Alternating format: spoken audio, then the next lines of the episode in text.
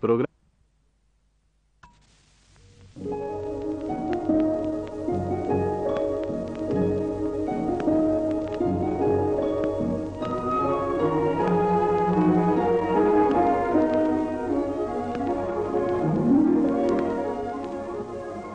La poesía francesa.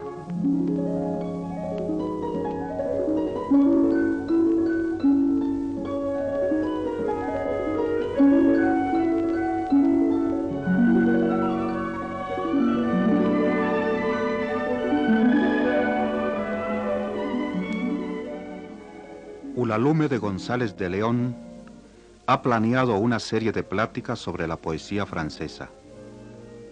A la lectura de los textos escogidos, que ella traduce con visión clara de las lenguas francesa y española, suma los comentarios oportunos que sitúan tanto los autores como los movimientos importantes en el campo de la poesía francesa, desde sus orígenes hasta nuestros días.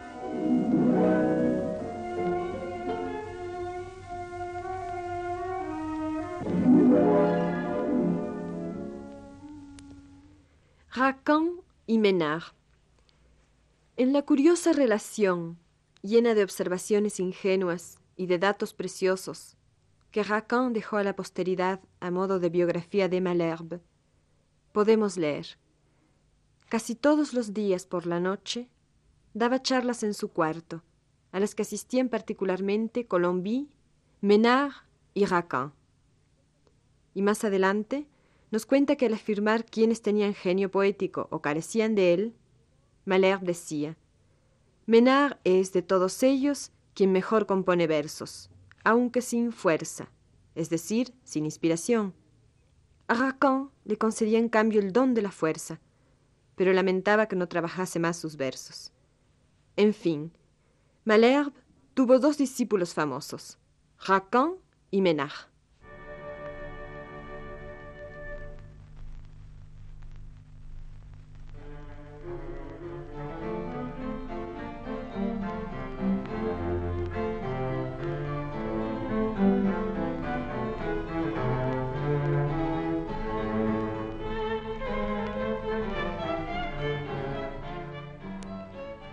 Racan, 1589-1670. Es una suerte para un poeta ser el autor famoso de un solo poema que todos conocen, y Racan tuvo esa suerte. Todos recitan en las escuelas de Francia. Tircis, il faut songer à faire la retraite. La course de nos jours est plus qu'à moitié faite. Y basta para su gloria. Sabemos también que es el autor de las Bergeries, aunque es difícil precisar si se trata de poesía o de teatro.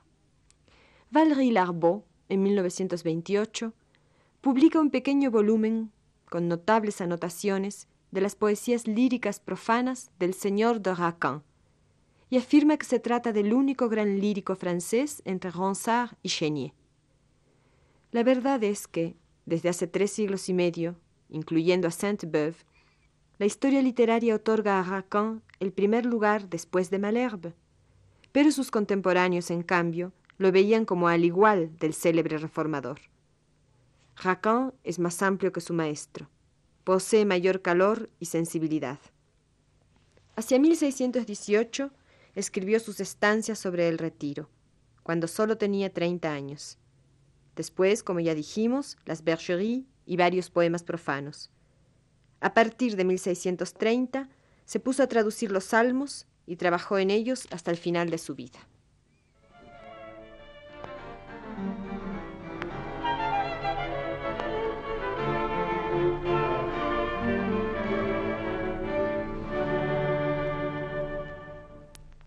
Estancias.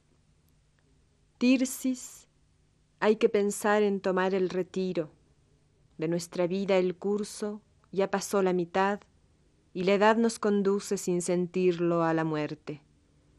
Hemos visto bastante sobre el mar de este mundo errar sobre las aguas nuestra nave errabunda.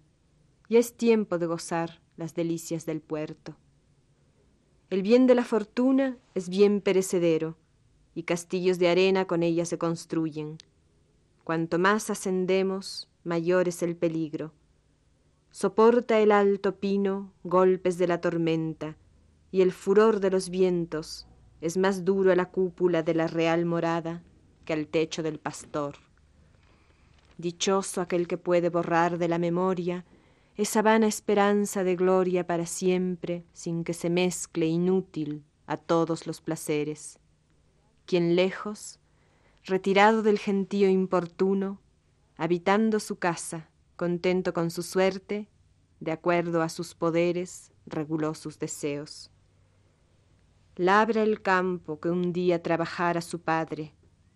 No se pregunta nunca sobre qué deliberan esos graves consejos de asuntos agobiados. Contempla indiferente sobre el mar la tormenta, y si observa del viento los siniestros presagios, es porque a salvo quede la cosecha de trigo es rey de sus pasiones, tiene lo que desea, y su dominio fértil es su pequeño imperio. Su cabaña es su Louvre y su Fontainebleau, sus campos, sus jardines, otras tantas provincias. No inspiran el envidia la pompa de los príncipes, y le basta con verlos pintados en su casa. Y después de describir todos los placeres de una vida rústica y sin ambiciones, el poema termina con estas palabras. Agradables desiertos, morada de inocencia, donde lejos del lujo y de las vanidades comienza mi descanso y acaba mi tormento. Valles, ríos y rocas en soledad amena, si habéis sido testigos de mi inquietud, ahora seréis en adelante testigos de mi dicha.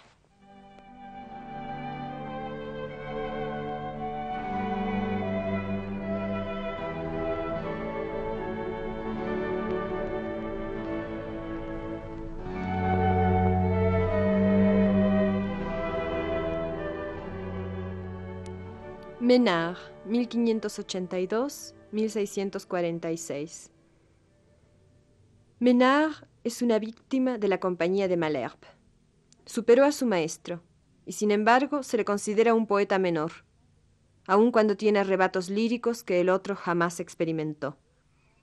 Es uno de los verdaderos padres del romanticismo francés. Las imágenes de la vejez y de la muerte aparecían siempre en la poesía del siglo XVI pero se les oponían las imágenes contrarias, del momento efímero que es preciso aprovechar, de la inmortalidad del poema. Se jugaba con ellas para vencer las reticencias de una doncella que no comprendía la dicha de ser joven. En Menard, y también en Malherbe, las mismas imágenes son más crueles, más sombrías, con un tono que anuncia ya a Baudelaire y se emparenta con el sadismo español. La vejez es la decrepitud y la muerte es la descomposición, presentes ambas en la vida más viva y espléndida. Thierry Moulnier llama a Malherbe y a Menard poetas solares y los compara con su célebre contemporáneo Descartes, caballero armado de luz, Perseo que salva a Dios de las tinieblas. Sus grandes imágenes, dice, son imágenes radiantes, cosechas florecientes, frutos maduros, claros braseros de pasiones resplandecientes, muchachas con rostro de fuego. Menard, cuando nos anuncia su muerte, la anuncia como un crepúsculo, crepúsculo de ese sol que presidió su vida. Y pronto se verá nacer entre las ondas la claridad primera de mi sol el postrero.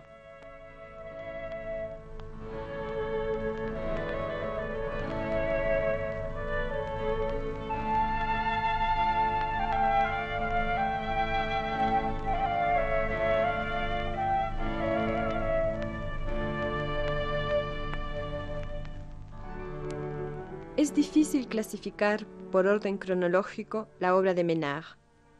Entre su primer poema, publicado en 1607 en el Parnaso de los poetas más excelentes de este tiempo, y la edición completa de 1646, se encuentran muchas composiciones dispersas cuya publicación es difícil situar. Recordemos que Malherbe decía de Menard, es el hombre que mejor compone versos en Francia. Aunque tiene varios sonetos con licencias poéticas, Menard llegó a exagerar las exigencias de su maestro, Descubrió, por ejemplo, que una estrofa de seis versos, para ser perfecta, debe tener una pausa en el tercero, y, junto con Malherbe, pretendió imponer en las décimas dos pausas, en el cuarto y en el séptimo verso. Conservaba sus escrúpulos de artesano aún para componer sus poemas obscenos. Racan cuenta una divertida anécdota sobre las delicadezas de Menard mientras componía un epigrama inmundo. Como buen discípulo de Malherbe, compuso además odas, estancias y sonetos.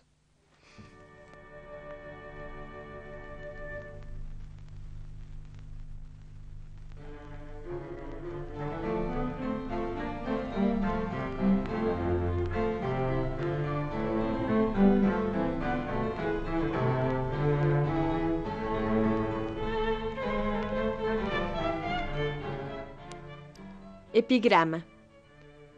Lo que tu pluma produce tiene velos por demás.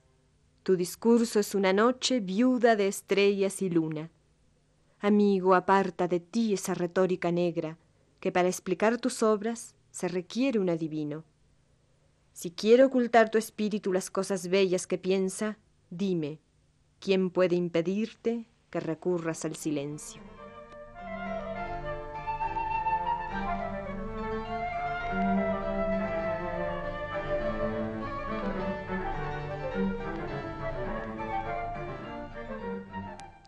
La hermosa vieja. Fragmentos. Cloris, a quien sirvió mi corazón tan largo y mi pasión exhibe por todo el universo. No quisieras cambiar de mi vida el destino y poner en mis últimos inviernos bellos días. No resistas con duelo a la dicha a que aspiro. Tu rostro no está hecho para seguir velado Sal de tu noche fúnebre y permite que admire los ojos en que ardí, su claridad divina.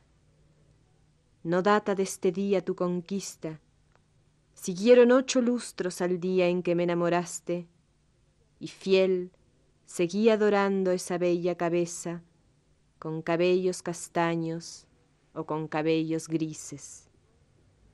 Si mi fervor nació de tus jóvenes ojos, y abatido caí por sus primeras flechas. Mientras ardió en tu mano la antorcha de Himeneo, dócil a tu virtud, escondióse mi amor. Yo sé con qué respeto mis honores brindarte, y mis resentimientos no lo violaron nunca. Si dije alguna vez la pena que me roe, jamás lo repitieron mis mudos confidentes. Para calmar la agrura de los males sufridos, me quejé a los peñascos, solicité consejo de estos bosques vetustos, cuya espesa verdura encierra tantas noches, aunque el sol resplandezca. Llena el alma de amor y de melancolía, reclinado en las flores y bajo los naranjos, los dos mares de Italia contemplaron mi llaga. Los secos extranjeros repitieron tu nombre. La belleza te sigue desde tu edad primera y no quiere dejarte al final de tus días. Los años, orgullosos del rostro que moldearon, le conservan su brillo, temen desvanecerlo. Contempla sin temor el fin de toda cosa y consulta el espejo con ojos satisfechos no has de ver caer tus rosas y tus lirios, y tu invierno será segunda primavera.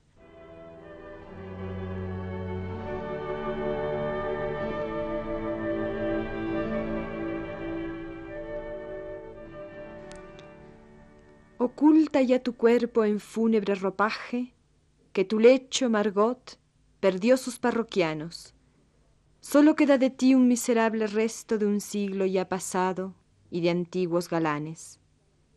Lo cierto es que a la tierra llegaste mucho antes de que Roma a sus reyes hubiera destronado, y que vieron tus ojos cómo nació la guerra que a los griegos hiciera entrar en un caballo. La muerte, la atrevida, por quien todo sucumbe, a enviar a la tumba tus despojos no acierta, y solo es para ti un demonio impotente, ¿Quieres saber acaso en qué siglo viviste? Yo puedo revelártelo. Es de limo tu cuerpo, del mismo que amasó Prometeo en sus manos.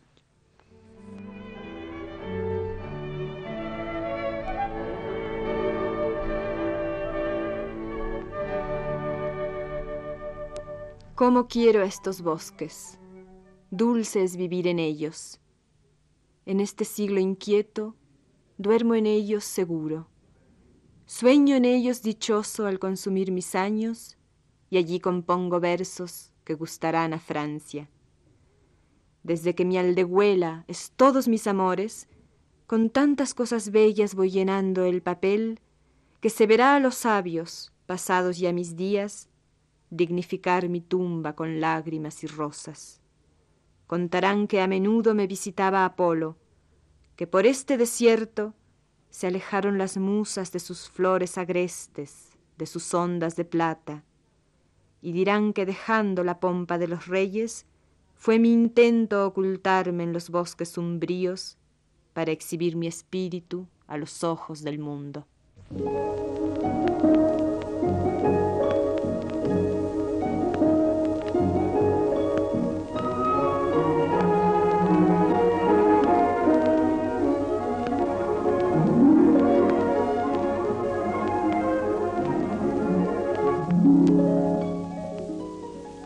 Radio Universidad Nacional de México agradece la atención prestada a esta transmisión e invita a seguir de cerca los programas La Poesía Francesa, a cargo de Ulalume González de León.